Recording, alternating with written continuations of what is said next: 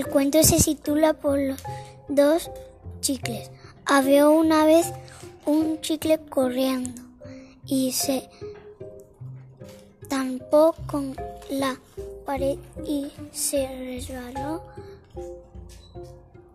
chicle y se estamparon con la pared y después se estamparon